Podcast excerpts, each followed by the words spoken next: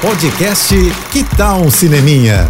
Dicas e curiosidades sobre o que está rolando nas telonas, com Renata Boldrini. E o fenômeno Barbieheimer segue fortíssimo pelo mundo. Os filmes Barbie e Oppenheimer, que estrearam juntos na quinta-feira passada, estão batendo recordes de bilheterias.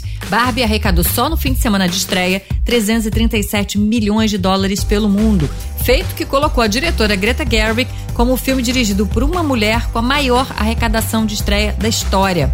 Fora a onda rosa, né? Se espalhou por diversas cidades do mundo. Aqui no Brasil, tá muito divertido ver as pessoas de rosa ali indo assistir Barbie. É a volta, né, do cinema evento, da alegria de viver a experiência da salinha escura novamente. Eu adorei. Já Oppenheimer também não fica atrás não, tá?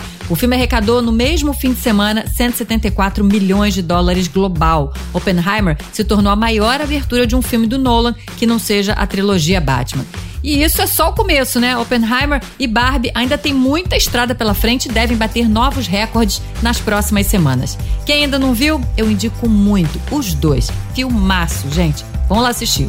É isso. E se quiser mais dicas ou falar comigo, me segue no Instagram, arroba Renata Boldrini. Tô indo, mas eu volto. Sou Renata Boldrini, com as notícias do cinema. Hashtag Juntos pelo Cinema. Apoio JBFM. Você ouviu o podcast Que Tal um Cineminha?